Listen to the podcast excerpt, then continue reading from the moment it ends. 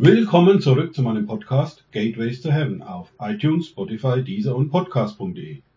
Mein Name ist Markus Herbert und mein Thema heute ist, wie versprochen, der Blick ins Tal der Entscheidung, Teil 1. Bekommen habe ich diese Version am 27. März 2020. Ich befand mich in einer Vision mit Jesus auf einem Berg. Nicht der Berg Zion. Zuerst umarmte mich Jesus, wobei von ihm Trost, Geborgenheit und Sicherheit zu mir herüberflossen und mich durchströmten. Nach einiger Zeit löste Jesus die Umarmung und bedeutete mir mit einer Geste, mich hier umzusehen. Unter uns war ein Tal und gegenüber befand sich ein weiterer Berg. Wo sind wir hier? Was willst du mir zeigen? fragte ich Jesus. Wir sind hier zwar auf einem Berg und ich werde dir dadurch ein paar Dinge sehen lassen. Einiges davon wird sehr realistisch aussehen, so als ob es in der physischen Welt stattfindet, jedoch sind dies Bilder für Ausblicke, was in naher Zukunft passieren wird. Doch zuerst blicke in das Tal. Was siehst du, Markus? fragte Jesus mich. Ich sehe undeutlich Eisenbahnschienen, die schnurgerade durch das Tal laufen. Doch da der Berg, auf dem wir gerade stehen, sehr hoch ist, kann ich wenig Einzelheiten erkennen. Jesus lächelte, griff in eine Tasche in seinem Umhang und gab mir ein Fernglas. Nimm das, Markus und du wirst besser sehen. Was ich dir gebe, schaut aus wie ein Fernglas, es ist aber mehr als das. Das wirst du in Kürze selber feststellen. Nun blicke durch das Fernglas und richte deinen Blick Richtung links zum Anfang des Tales. Was siehst du jetzt? forderte Jesus mich auf. Ich blickte in die von Jesus angegebene Richtung und das Fernglas stellte sich automatisch scharf, ohne dass ich etwas tun musste. Nach kurzer Zeit sah ich einen modernen Hochgeschwindigkeitszug mit sehr vielen Waggons rasend schnell auf das Tal zukommen. Als er am Beginn des Tales war, hörte ich plötzlich Bremsen quietschen und der Zug kam sehr abrupt zum Stehen, ungefähr unterhalb der Stelle, an dem Jesus und ich standen. Autsch, rief ich aus. Das war aber ein hartes Bremsmanöver. Das hat vermutlich die vielen Menschen gehörig durcheinander geschüttelt. Ich vermute mal einen Notfall, sonst wäre der Zug nicht so schnell abgebremst worden. Jesus erklärte mir dazu Folgendes. Dies ist ein Bild für die gegenwärtige Krise. Abrupt wurde das ganze öffentliche Leben inklusive der Wirtschaft zum Stillstand gebracht. Doch sieh nur weiter durch das Fernglas. Jesu Aufforderung gehorchend blickte ich weiter den Zug entlang. Anscheinend war kein Strom mehr auf der Oberleitung, denn alle Versuche, den Zug wieder zum Fahren zu bringen, scheiterten. Dann blies plötzlich so etwas wie ein dreckiger, schmutziger Wind durch das Tal. Trotzdem sah ich noch klar, was weiter geschah. Anscheinend konnte dieses besondere Fernglas auch eigentlich nicht sichtbare Anteile wie Infrarot oder einiges mehr realistisch abbilden. Jedenfalls sah ich, wie von diesem dreckigen und schmutzigen Wind die Oberleitungen angegriffen wurde, so als ob sie im Zeitraffer von Rost zerfressen wurden. Nach einiger Zeit brach die komplette Oberleitung zusammen und fiel wie verrostet und zerfleddert herunter auf den Zug und auf die Schienen. Der Zug selber wurde nicht vom Wind angegriffen, der legte sich dann auch wieder. Verwundert und verwirrt stiegen die Menschen aus dem Zug aus und schauten sich das Schlamassel an. Jetzt wurde mir langsam klar, warum Jesus sagte, dies wäre ein besonderes Fernglas. Ich konnte die Unterhaltungen der Menschen hören, so als ob das Fernglas zusätzlich noch ein Richtmikrofon mit Verstärker eingebaut hätte. Jesus kannte natürlich meine Gedanken und forderte mich jetzt auf, meinen Blick mittels Fernglas zum Zuganfang zu richten und zu hören. Ich bemerkte, wie der Lokführer vorne ausstieg und der Fahrdienstleiter kam mit einem Funkgerät auf ihn zu, was offensichtlich nicht funktionierte. Der Lokführer begann das Gespräch. Was ist hier passiert? Kannst du dir das erklären? Nein, erwiderte der Fahrdienstleiter. Sowas habe ich noch nie gesehen. Durch den Nothalt wurden einige Menschen verletzt. Zum Glück sind Ärzte und Krankenschwestern mit dem Zug. Die kümmern sich darum. Gut, fürs Erste sind alle versorgt. Auch das Bordrestaurant, zum Glück, hat es noch genug Vorräte.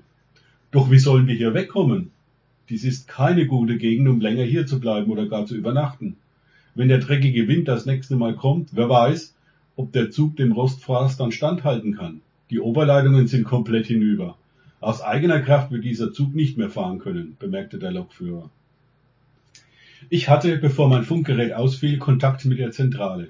Denen habe ich unsere Situation geschildert und darum gebeten, ob sie uns eine alte Diesellok schicken könnten, die uns abschleppt. Doch sie sagten, wegen eines Stromausfalls könnten sie keine der alten Dieselloks mehr betanken, selbst wenn sie die eingemotteten Loks wieder zum Laufen brächten. Der Funk würde noch gerade so mit Akkus funktionieren, aber wahrscheinlich auch nicht mehr lange, berichtete der Fahrdienstleiter weiter. Ich konnte noch viele Gespräche mit anhören, wobei sich zunehmend Ratlosigkeit und Angst unter den Menschen ausbreitete.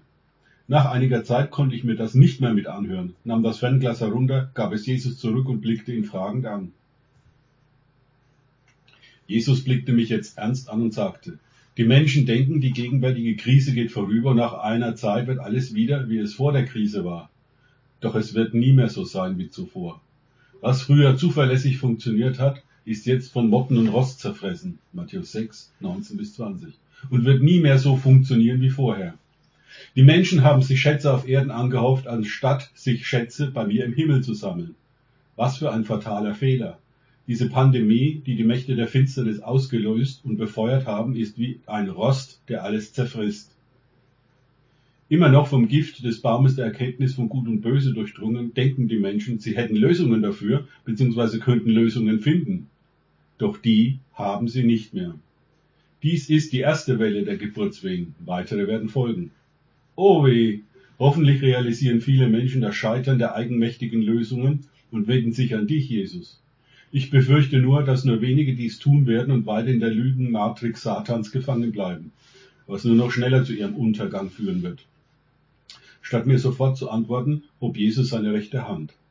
Daraufhin öffnete sich in einiger Entfernung ein Tor zum Himmel, und zwei Männer in orientalischen Kleidern kamen durch dieses Tor.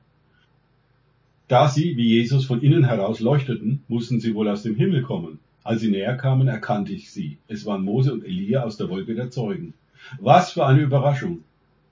Wir sind jetzt aber nicht auf dem Berg deiner Verklärung, Jesus, platzte es aus mir heraus. Nein, nein, aufgestiegen in den Himmel bin ich schon vor 2000 Jahren. Mose und Elia sind aus einem anderen Grund hierher gekommen. Das war eine herzliche Umarmung von Mose und Elia.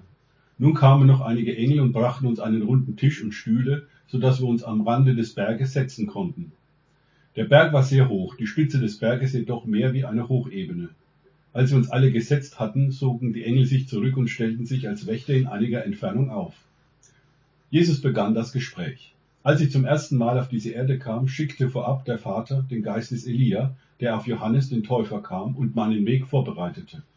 Bevor ich zum zweiten Mal wiederkomme, schicke ich sowohl den Geist des Elia als auch den Geist des Moses auf die Erde. Mose und Elia nickten zustimmend auf die Worte von Jesus. Jesus fuhr fort. Ich richte gerade die Götter von Ägypten ein zweites Mal. Nicht nur diese gefallenen Engel und Dämonen, sondern auch alle anderen, welche die Menschen anbeten. Ihr nennt sie heutzutage auch Idole. Dies tue ich, damit die Menschheit erkennt, dass sie von Satan getäuscht, betrogen und versklavt worden ist. Einzig mein vor 2000 Jahren vergossenes Blut hat jetzt noch Kraft, um Menschen zu retten. Durch den Geist von Mose und Elia wird der zweite, viel größere Exodus vorbereitet. Der Geist von Mose und Elia wird nicht auf eine einzelne Person kommen, sondern es werden viele in der Kraft des Mose und des Elia gehen. Diesmal geht es bei dem Exodus nicht darum, aus Ägypten, was für die Versklavung durch die Sünde steht, in das verheißene Land Kanaan zu gelangen, sondern es geht um den Aufstieg in den Himmel. Deswegen braucht ihr sowohl den Geist des Mose, der euch herausführt aus der Sklaverei der Sünde, sondern auch den Geist des Elia für den Aufstieg in den Himmel. Ihr könnt es auch als Entrückung bezeichnen, wobei Paulus den Endpunkt dieses Ablaufs in der Bibel beschrieben hat. Wie alles andere im Königreich Gottes ist der Aufstieg, du kannst auch Entrückung dazu sagen, ebenfalls ein Prozess, der zu dem Zeitpunkt abgeschlossen sein wird, den der Vater vor Grundlegung der Welt festgesetzt hat. Dies wird an vielen Stellen weltweit beginnen. Ihr werdet mehr und mehr Zeugnisse davon hören, dass nicht nur Menschen freigesetzt werden, sondern auch erleuchtet und dann aufsteigen werden. Parallel dazu beginnen die Gerichte Gottes hereinzubrechen, da die Menschen keine Buße darüber tun und von ihren bösen Werken umkehren. Soweit der erste Teil. Danke fürs Zuhören.